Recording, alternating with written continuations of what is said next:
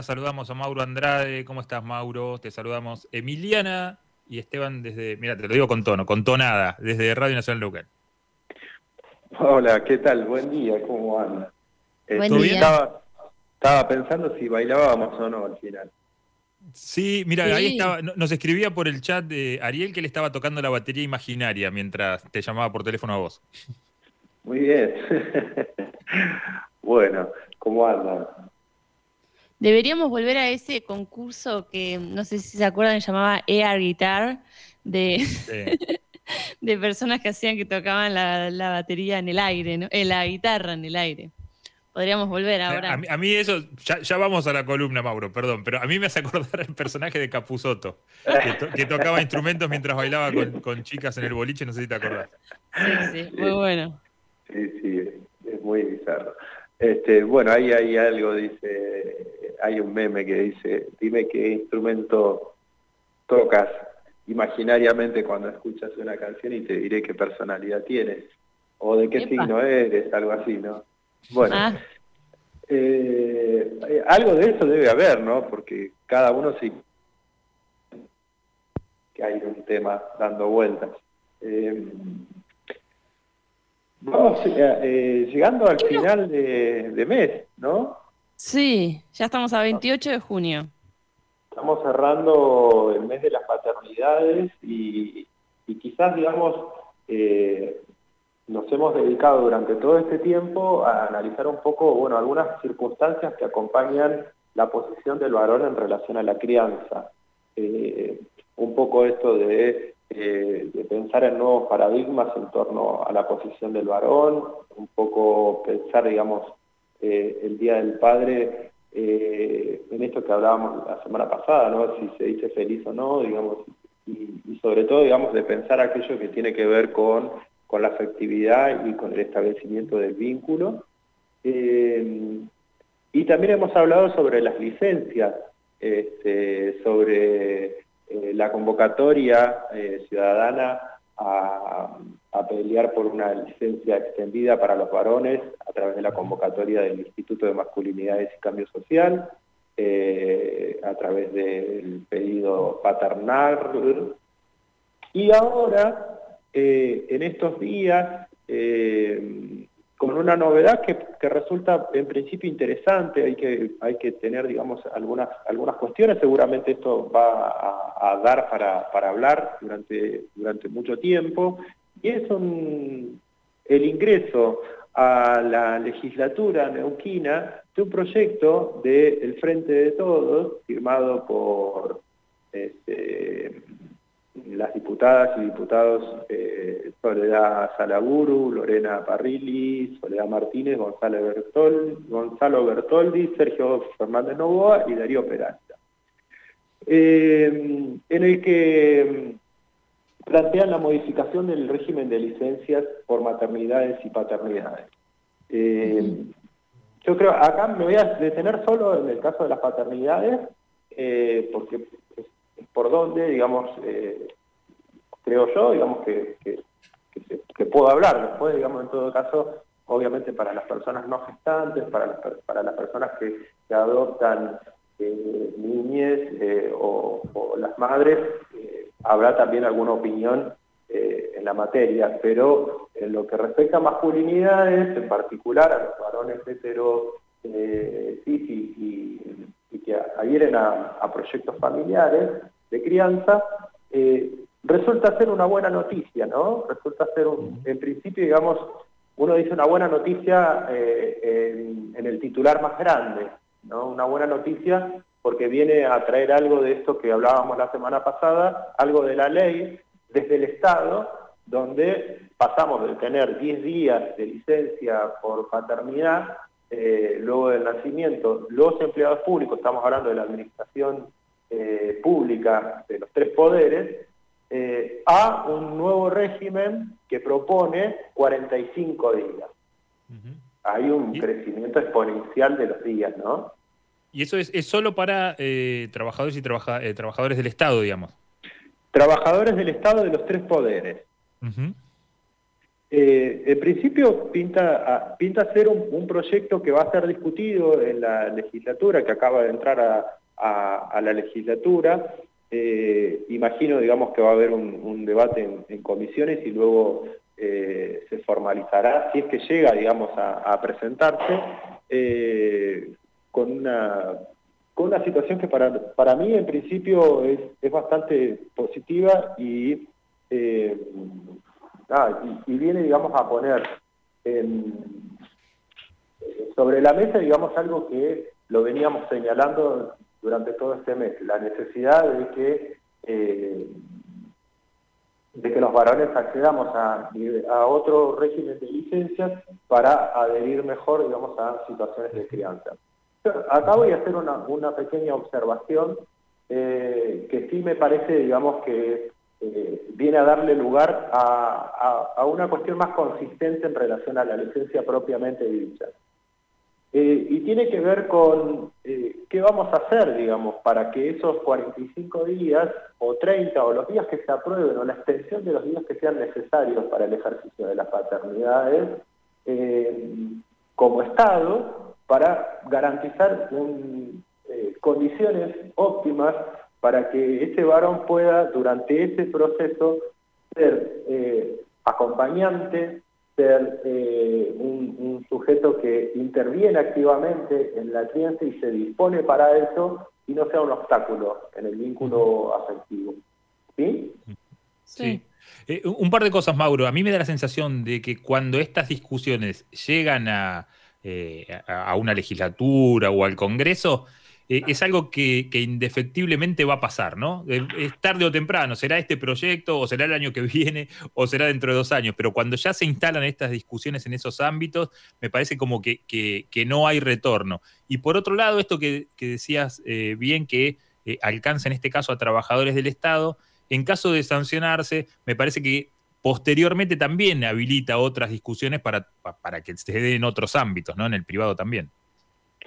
Sí, tal cual. Yo creo, en eso coincido, por eso señalaba esto del titular en grande, ¿no? Es una buena noticia, eh, en principio, que haya un proyecto que hable de paternidades y que hable de extender el régimen de licencias.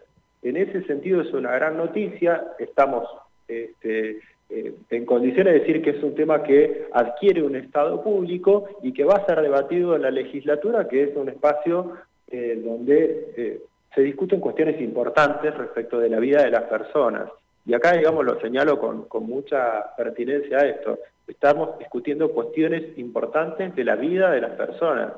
Y, entonces es importante eh, ver cómo esto se va a reglamentar, pero además ver cómo esto va a traccionarse del Estado, ¿no? Eh, y yo inmediatamente, digamos, conecto eh, licencias por paternidad y me voy hacia, hacia atrás y digo, bueno, ¿cómo será la participación de los varones entonces en eh, los cursos de preparto? ¿Cómo será la, inscripción de los varones para el uso de la licencia? Y esto, digamos, algo que yo en, algún momento estando en la dirección de masculinidades ponía sobre la mesa, era esto de generar un no una escuela para padres, pero sí, digamos, un, espacio de formación donde eh, los varones podamos empezar a identificar cuáles son aquellas, eh, aquellos cambios necesarios respecto de los paradigmas de crianza que nos atraviesan. Eh, algo de esto lo hemos hablado ¿no? durante, durante los espacios anteriores. Ante la imposibilidad de ponerle palabra y preguntas a, la crianza, lo que aparece es eso malo conocido, ¿no? que son los, eh, modelos de paternidades y de crianza que hemos recibido o que están al alcance de nuestras manos. Y muchas veces terminamos repitiendo esos modelos que están atravesados por una práctica machista, misógena, androcéntrica, este, y que cuando podemos mirar en retrospectiva decimos, pero eso no es lo que queremos, pero eso no es lo que yo quiero para mis hijos, no quiero que le pase a mis hijos lo que me pasó a mí. Pues, sin embargo, no, no nos instrumentamos para eh, decir qué es efectivamente lo que yo quiero o, lo que me gustaría, o empezar a establecer algunas preguntas en relación a qué debo hacer para no repetir esa historia, qué debo hacer para modificar eh, el sistema de creencias en torno a lo que debe ser un buen padre o lo que debe ser el establecimiento de una relación de crianza afectuosa, responsable y comprometida, ¿no? Hmm.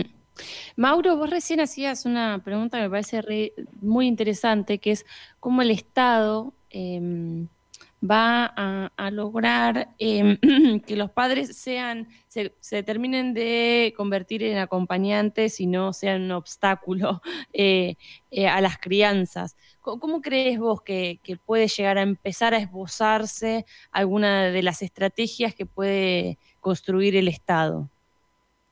En principio hay, varias, varias cosas, ¿no? Eh, yo estando en, masculinidades en algún momento había sugerido una línea de capacitación y una línea de, trabajo, digamos, de concientización sobre la función paterna, con mm. un proyecto que se llamaba mi, primera mochila, era una mochila que traía un cambiador, que traía eh, folletería sobre crianza, teléfonos de utilidad, algunas situaciones, digamos, una gacetilla con, con, eh, algunas cuestiones de, información básica, ¿no? Sobre alimentación, sobre cuidados en general, que podría estar a, disposición de las personas que eh, deciden hacer eh, generar un proceso de, proyecto familiar con este, la posibilidad de acceder a las licencias.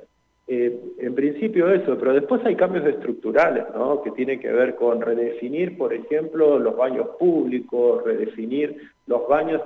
fíjense que hay muy pocas estaciones de servicio que cuentan con cambiadores para, para eh, en los baños de varones, ¿no? Entonces hay toda una ingeniería de recursos que también hay que poder poner sobre la mesa en relación a efectivizar ese, ese nuevo derecho, ¿no? Eh, porque no es solo decir, bueno, voy a tener 45 días para, para estar ahí, digamos. Bueno, son 45 días donde el Estado tiene que también ejecutar algunas cuestiones de accesibilidad y en eso hablamos de información, hablamos de concientización, hablamos de fuertes campañas de concientización en los distintos ámbitos, ¿no? En esto eh, justo pasábamos por, por el otro día con unas personas pasábamos por el frente de una cancha de golf y veíamos que, las personas trasladan este, todos los palos de, golf en, unos eh, carritos y las personas que trasladan esos carritos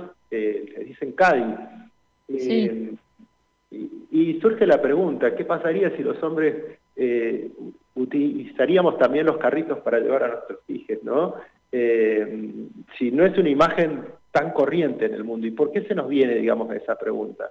Y quizás tenga que ver justamente porque la disposición del espacio público sigue siendo una disposición donde el varón eh, pareciera, digamos, no habilitado. Entonces, hay que generar una fuerte campaña de difusión sobre la responsabilidad en la crianza, hay que crear una fuerte conciencia sobre el lugar del varón en la tarea reproductiva, y sobre todo en la responsabilidad de la participación en la crianza y la responsabilidad afectiva como una condición sine qua non para el ejercicio de esa paternidad.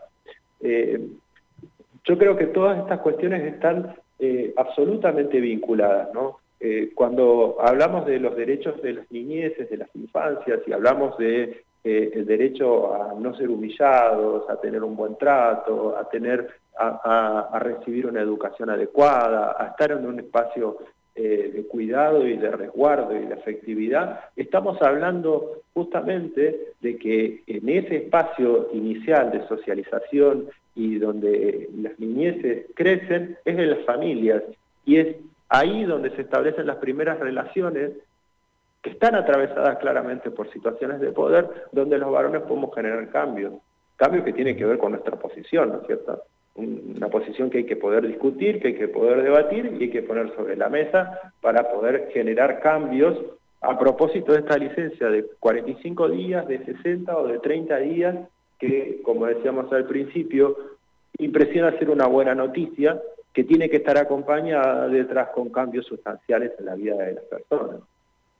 Buenísimo, Mauro. Te agradecemos mucho. La seguimos el lunes que viene. Te mandamos un abrazo. Abrazo. Adiós.